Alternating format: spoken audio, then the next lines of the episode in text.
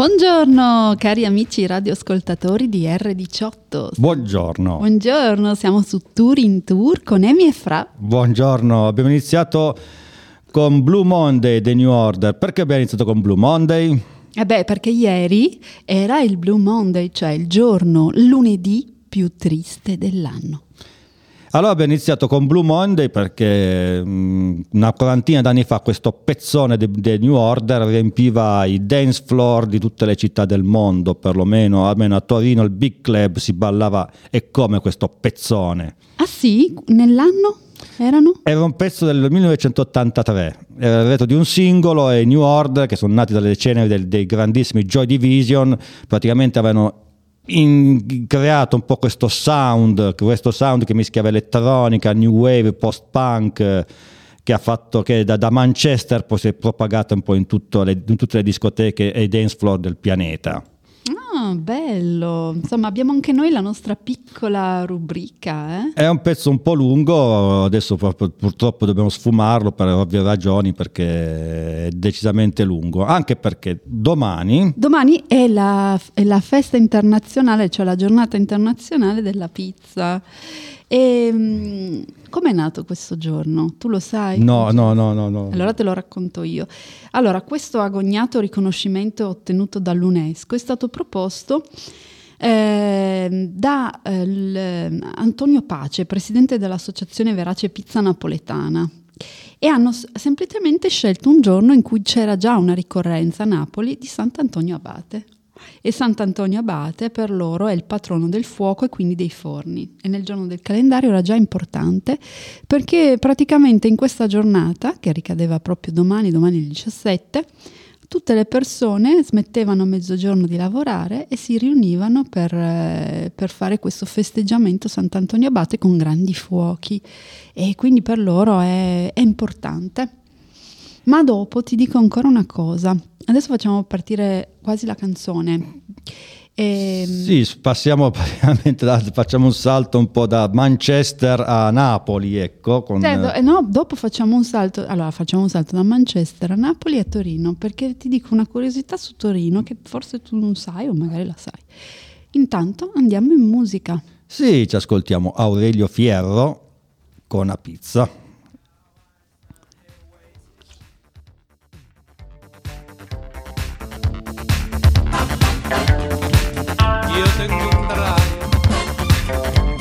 Bocca rossa come una cerasa, una pelle profumata e fronte rosa, io ti incontrai, volevo offrirti pagando anche a rate, no brillante, e quindi c'è carate.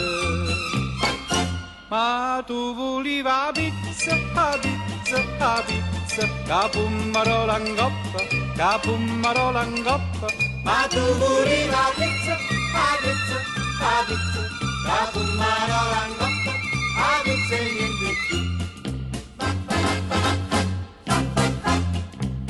Io ti portai a dove stanno meglio ristorante, a dove mangia mentre mare canta, io ti portai entusiasmato da tutto sta parata ordinaie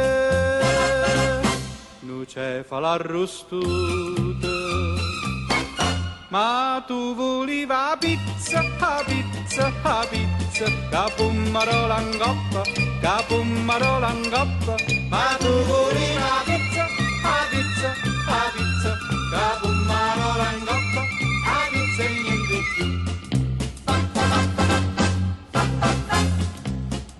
ti sposai, o vicinati a folla dei parenti, facevano un sacchi complimenti, io ti sposai, all'improvviso tra vive battimano, arrivai, una torte cinque piane. Ma tu volevi pizza, pizza, pizza, coppa, capummarola in coppa, ma tu volevi la pizza, la pizza, la pizza, capummarola in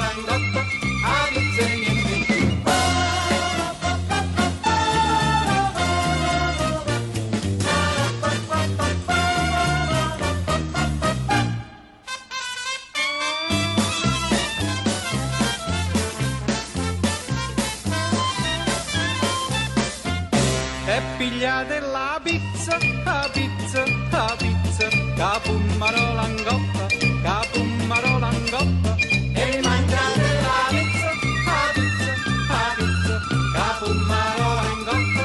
La pizza insieme a me.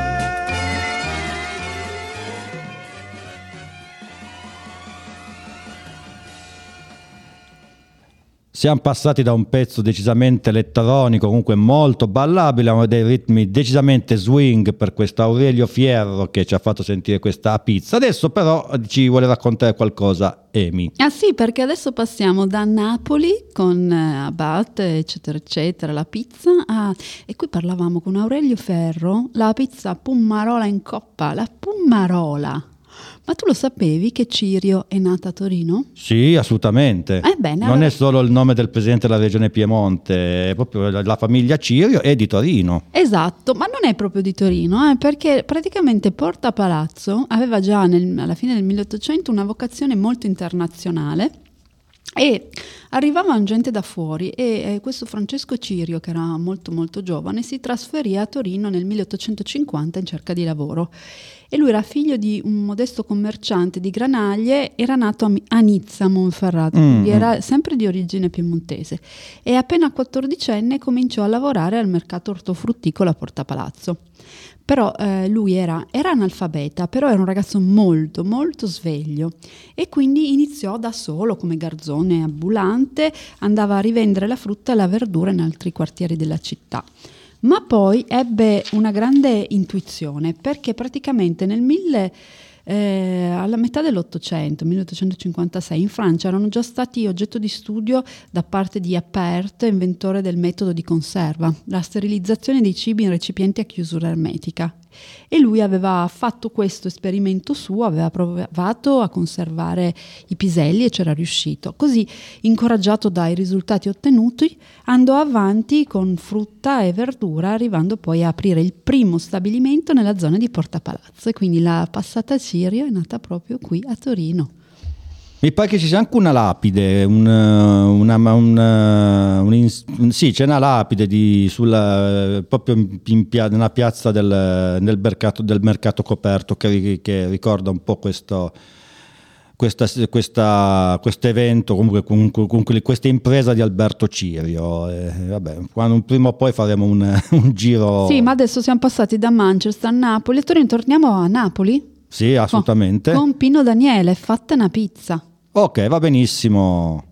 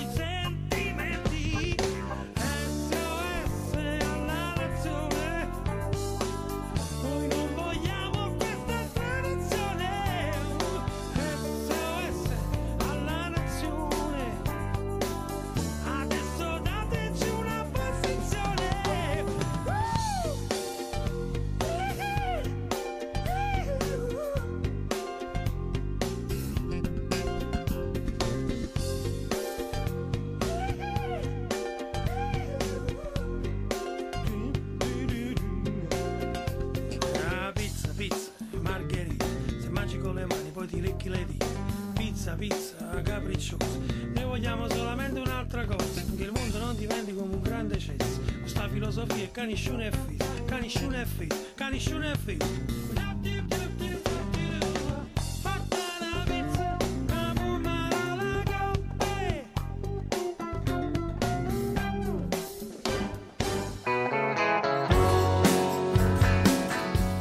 Eh, Era Pino Daniele che appunto ci abbiamo ascoltato Fatte una pizza, però ora vogliamo, mm, prima di parlare dell'argomento successivo, che ce ne parlerà Emi, l'argomento successivo, voglio farvi sentire una, visto che sono- siamo un po' ancora per tutto il mese di gennaio, voglio proporre ancora qualche canzone fra le belle uscite del, del 2023.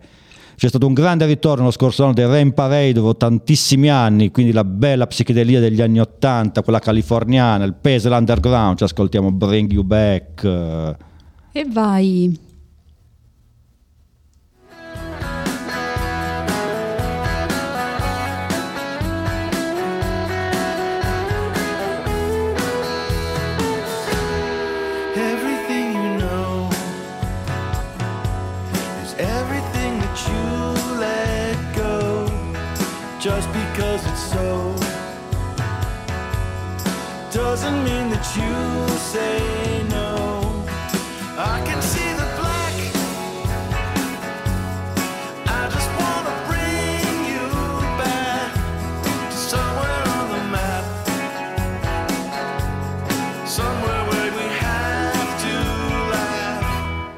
Just because it's blue doesn't mean that it's all true. For everything you need, there's nothing that you have to do. I can see the black. I just wanna bring you back to somewhere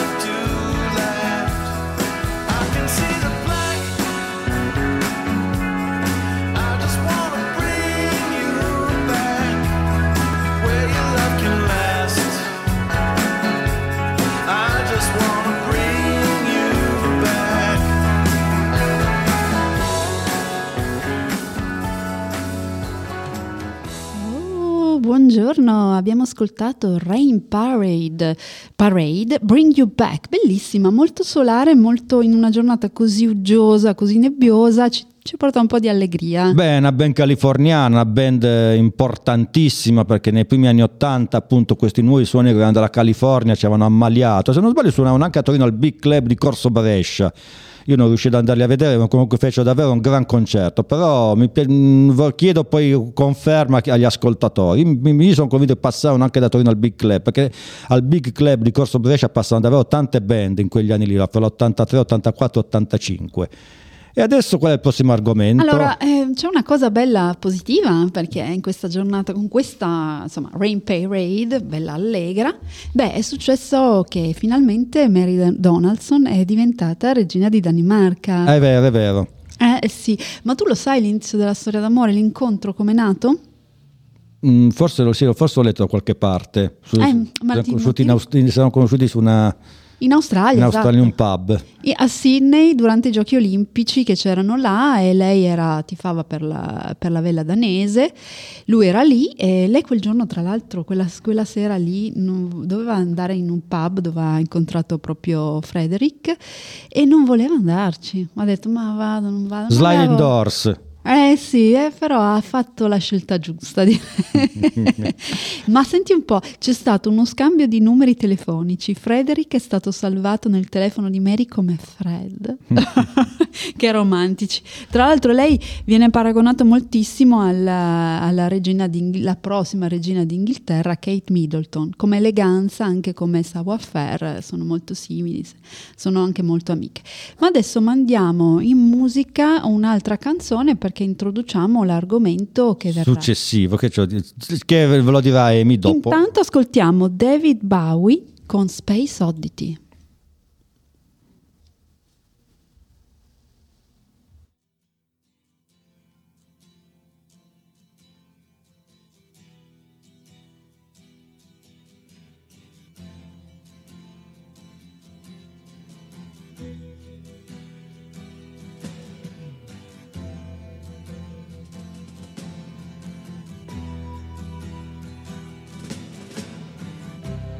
Ground control to Major Tom. Ground control to Major Tom. Take your protein pills and put your helmet on. Ground control to Major Tom.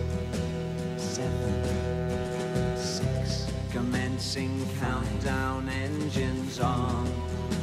Three, two. Check ignition and may God's love be with you.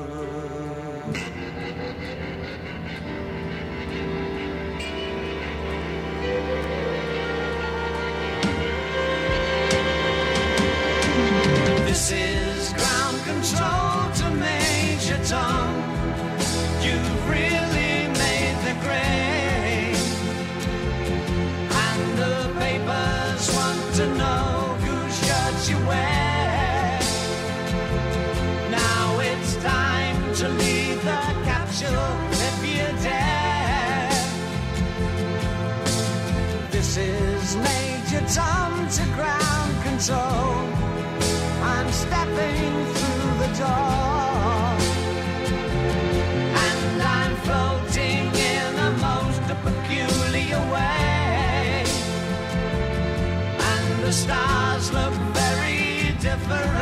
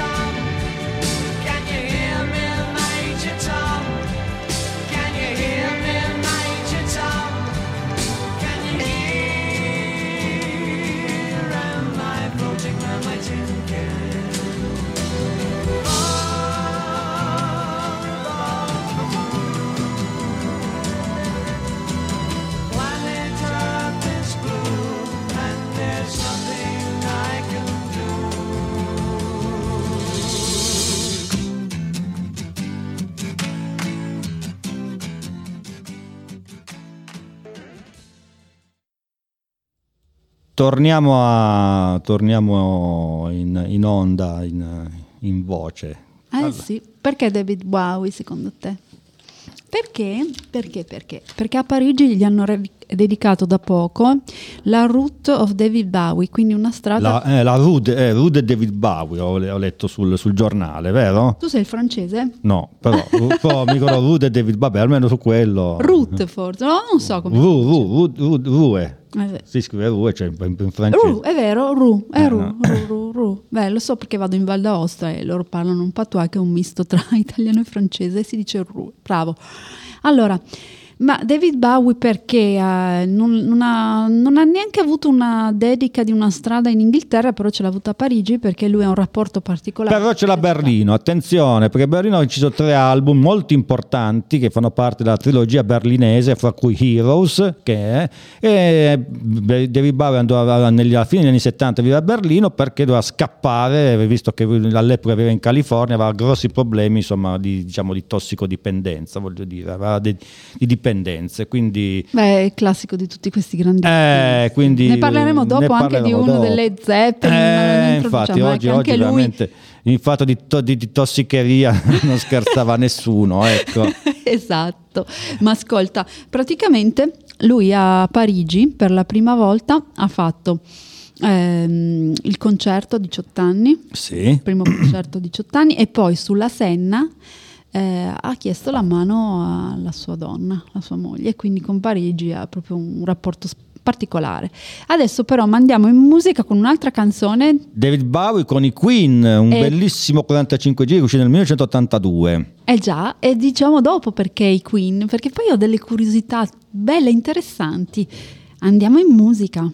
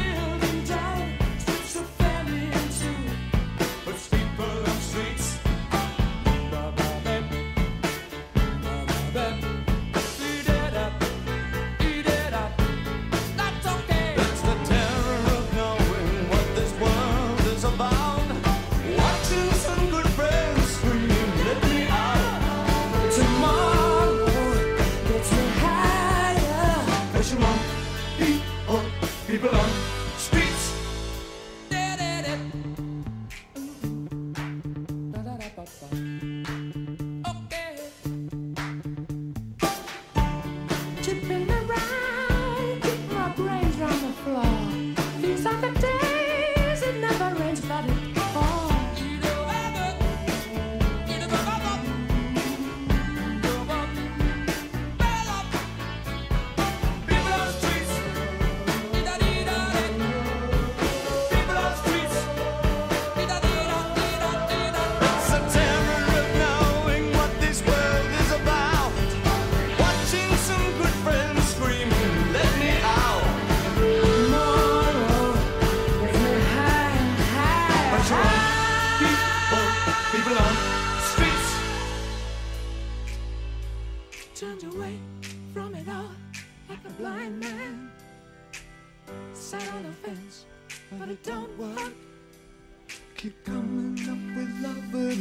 slashed and torn. Insanity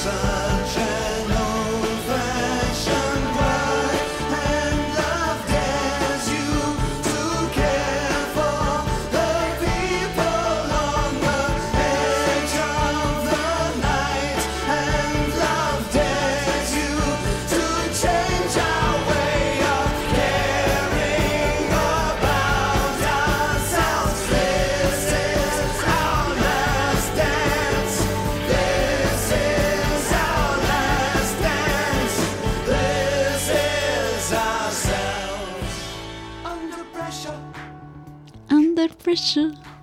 Che bella questa canzone. eh? Sì, molto, davvero, mi ricorda poi anche per motivi, come dire, anche miei personali, ecco, visto... Diciamo sentimentali. Beh, non sempre- proprio, ecco, comunque sì, mm, diciamo un periodo della mia vita decisamente felice, ecco. Ma perché Mercury? Ma perché Freddie Mercury con David Bowie? David Bowie gli hanno dato la strada a Parigi.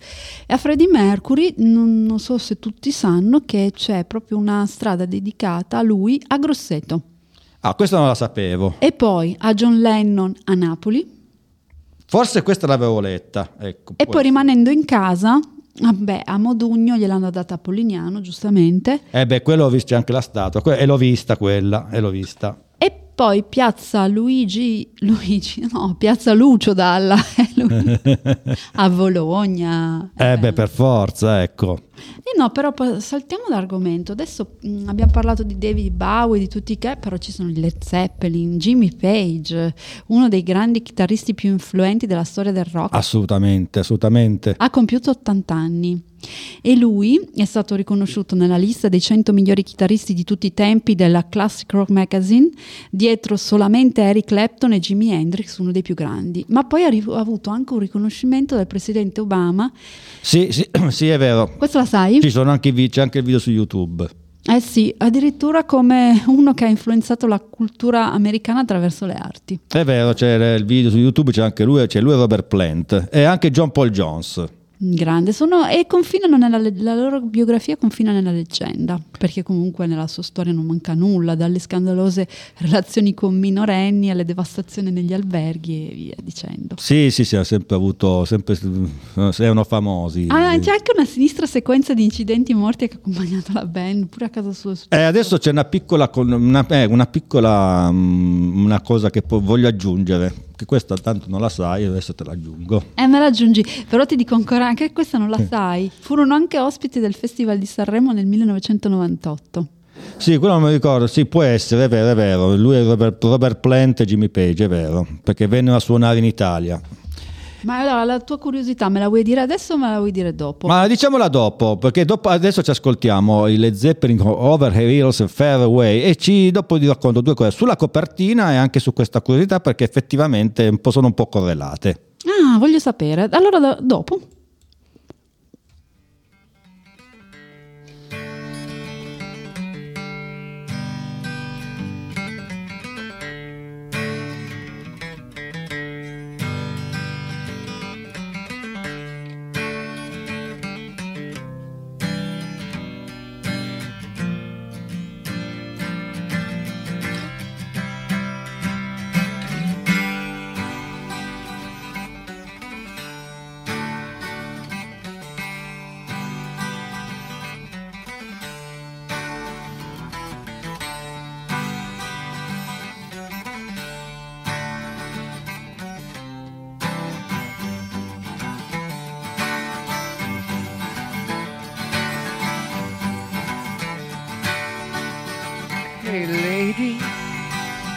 Got the love I need.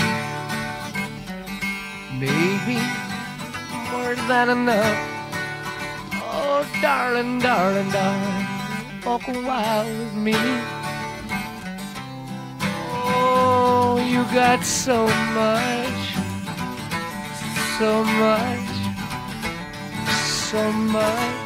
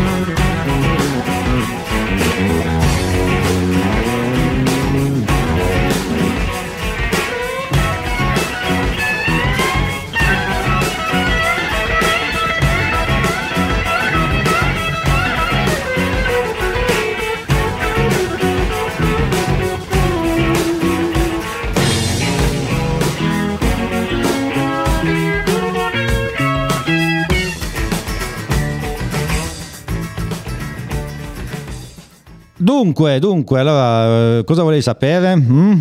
Ma tu mi volevi dire qualcosa sui Led Zeppelin? La copertina di questo, di questo album Over the Hills? Eh? and Far Away, è che parliamo la copertina di House of Holy, è la copertina che praticamente è stata fatta dallo studio Hypnosis che faceva curare anche le copertine di, dei Pink Floyd realizzata da Storm Torgerson eh, è praticamente stata è praticamente una foto fatta sulla passeggiata dei giganti nell'Irlanda del Nord. Tra parentesi un posto che sono stato due volte davvero un posto mistico. Poi vabbè è stata passata con l'aerografa in effetti è una copertina decisamente inquietante. Allora, c'è da dire anche una cosa importante su, su Jimmy Page, perché effettivamente Jimmy Page ha sempre avuto una passione un po' per certo, un certo tipo di, di cose un po' occulte. Era un, un appassionato di Aleister Crowley. Aleister Crowley era un satanista e aveva un po' di case sparse. Infatti ha vissuto per anni a Boleskine House a Londra, che era appunto una casa di Londra di, di questo Aleister Crowley. Aveva una casa sul lago di Loch Ness, quindi l'aveva acquistata e oltretutto aveva scoperto che Aleister Crowley vente- durante il ventennio fascista capitò in Italia ad Acireale, dalle parti di Acireale, si comprò una casa ad Acitrezza e anche lì Jimmy Page venne in Sicilia, diciamo a metà anni 70, a comprare in totale incognito questa canzone, questa, questa casa qua. Che fin qualche anno fa c'era un articolo sulla, sulla cronaca palermitana della Repubblica dove dicevano che in effetti è una casa in, in vendita. Rimaniamo ancora con i, G- con i Led Zeppelin dal terzo album, ci ascoltiamo Gallows Paul.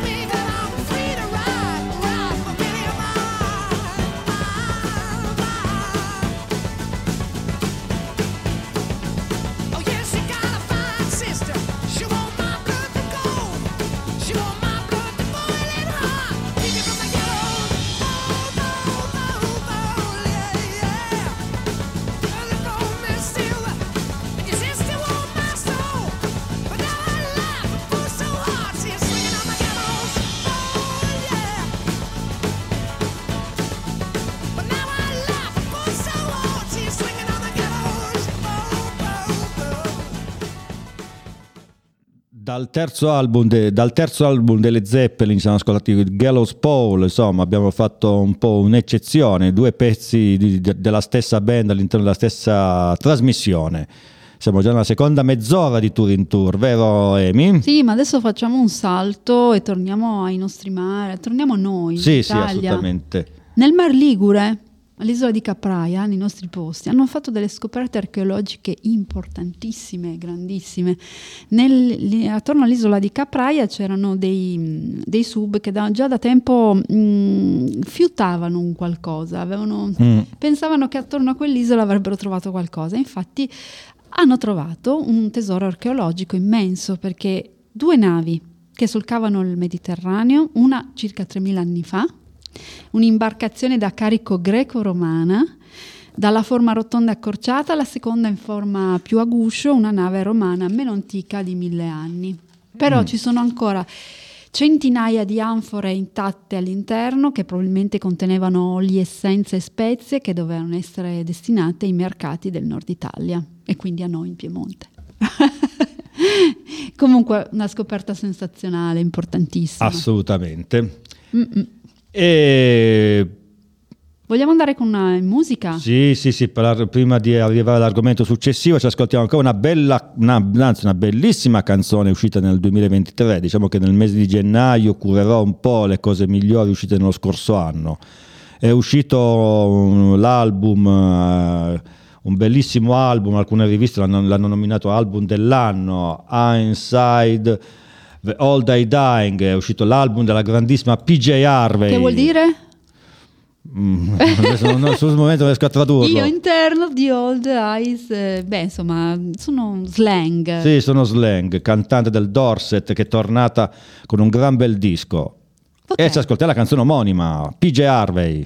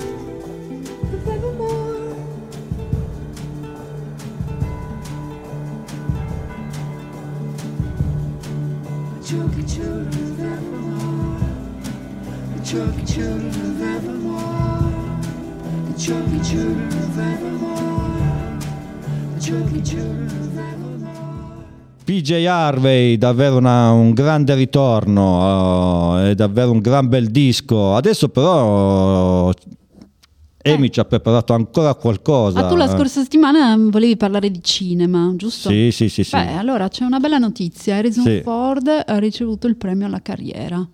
Domenica sera ai Critics' Choice Awards.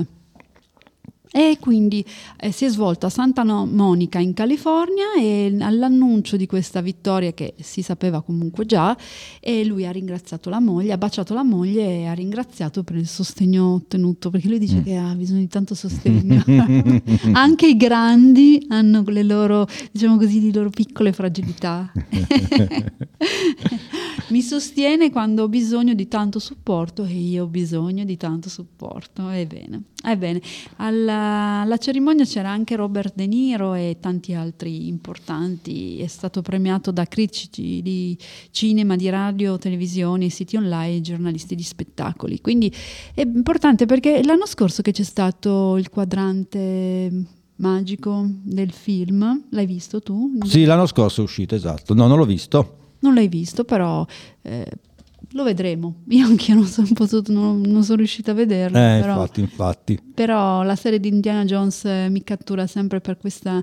Mi piace questa cosa di archeologia, mista avventura, mista storia. Infatti prima abbiamo parlato anche delle navi ritrovate. Questo a, Eh. a Indiana Jones piacerebbe molto. Ma allora, vogliamo andare in musica con la sigla di Indiana Jones? Eh beh sì, l'orchestra di John Williams. E poi ci vuoi dire qualcosa? No, non mi viene in mente niente. Cioè, mh, effettivamente questo score è, famo- è famoso, uno degli score musicali più famosi di sempre. Eh sì, è molto, molto famoso e lo riconoscerete subito.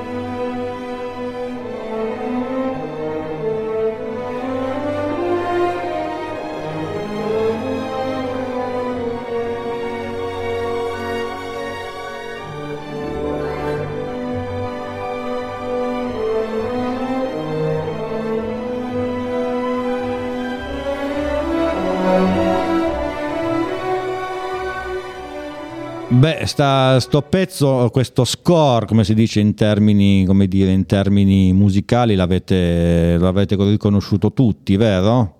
Eh sì, ma chi è che non lo conosce questo? Aspetta che ho la... la- Ah, beh, la voce si sente bene. Eh sì, avevo l'audio un attimino basso. Mm, è vero. Mhm. Eh sì, chi è che non lo conosce questo? È, è sensazionale, dai. Sì, no, no, assolutamente d'accordo. piace? Sì, sì. Ah, ok, questo sì. Ma John Williams aveva letto qualcosa di John Williams. Ha fatto tutte le, le sigle, ma ha fatto tante sigle, colonne sonore per tanti artisti. Però torniamo a noi, torniamo qui in Italia e a Torino, al Colosseo di Torino, lunedì 22 gennaio, quindi la prossima settimana alle ore 21 andrà in scena lo spettacolo di Geppi Cucciari con Perfetta, un monologo teatrale scritto da Mattia Torre uno dei drammatir- drammaturghi più influenti attivi nella scena telesi- televisiva. Ah. televisiva, no? Si Televisiva. mi viene sto televisiva. e poi c'è un altro che a me piace tantissimo, un tributo a Morricone che, ricordiamolo, è mancato da poco, mi, mi sembra nel 2020-2021 quando c'è stata, eravamo ancora in tempo di pandemia e il mercoledì 24 gennaio alle ore 21 andrà in scena sul parco del teatro Colosseo di Torino, sempre in via Madama Cristina 71, lo spettacolo alla scoperta di Morricone con l'ensemble Symphony Orchestra diretta da Giacomo Loprieno.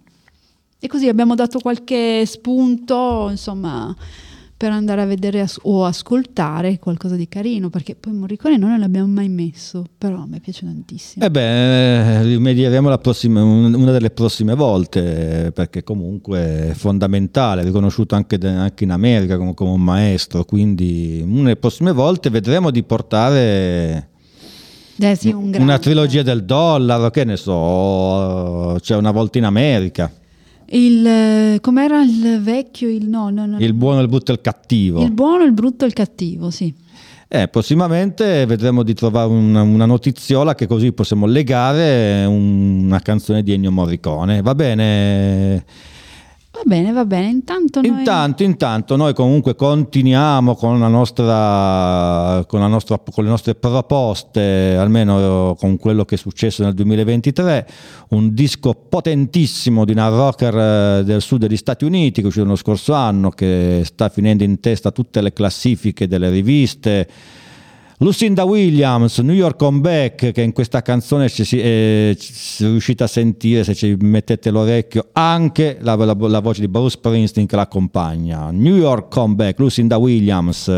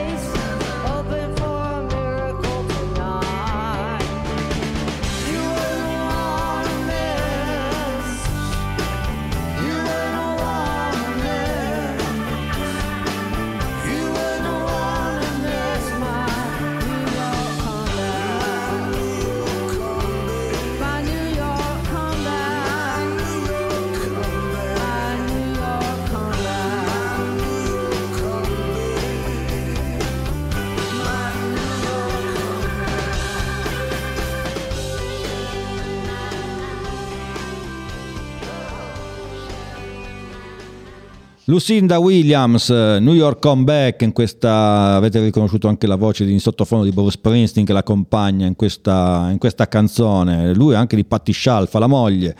Grande, grande album, Stories from Rock and Roll Heart, eh, una delle cose migliori uscite nel 2023. Ora i saluti e poi l'ultimo pezzo. L'ultimo pezzo che eh, ho scelto è un album di Ian Hunter, anche questo uscito nel 2023 perché Ian Hunter, perché in realtà si collegherebbe un po' a David Bowie, perché oggi nella nostra nel preparare la scaletta io avevo anche inserito un pezzo di Mod Veupol che è una band che è una grande band di rock and roll degli anni 70 che però il suo il pezzo più famoso è Alve Young Dudes scritta appunto da David Bowie per l'occasione e il leader Ian Hunter. Ian Hunter è classe 39 continua a fare dei grandi bei dischi. Lo scorso anno ha fatto un bel disco con tantissimi ospiti che sono offerti molto volentieri a suonare sulla sua sui suoi album. E noi vi salutiamo con eh, Bed of Roses dove suona Ringo Starr dei Beatles. E io e Amy E io vi saluto, la prossima settimana parleremo di Carnevale che inizierà il 28 gennaio, andrà avanti fino al 14 febbraio, il mercoledì delle ceneri. E per la gioia di Francesco che amo moltissimo il Carnevale. sì, non è uno, ma sì, quando- giusto quando ero piccolo piccolo, se no per il resto non è proprio una delle mie feste preferite. Va bene, giusto, giusto a scuola per saltare il, mar- il martedì grasso, per tagliare sì, ma tu scuola. non sai che adesso c'hanno anche le feste di Carnevale i ragazzini. eh. Eh sì, sì, sì, è vero. è Noi vero. non ce l'avevamo ai nostri tempi. Ma qualcuno forse sono riuscito ancora a farla. Io mai. Va bene, vi salutiamo, Emi e Fra, e ci vediamo alla prossima. E se volete andare al cinema c'è il film di Wim Wenders, Perfect Days, che è davvero molto molto bello. Così, consiglio cinematografico. E ci ascoltiamo Ian Hunter, Bed of Roses. Vuoi aggiungere qualcosa? No, no, no, ci vediamo martedì prossimo. Ok. Ciao. Ciao ciao.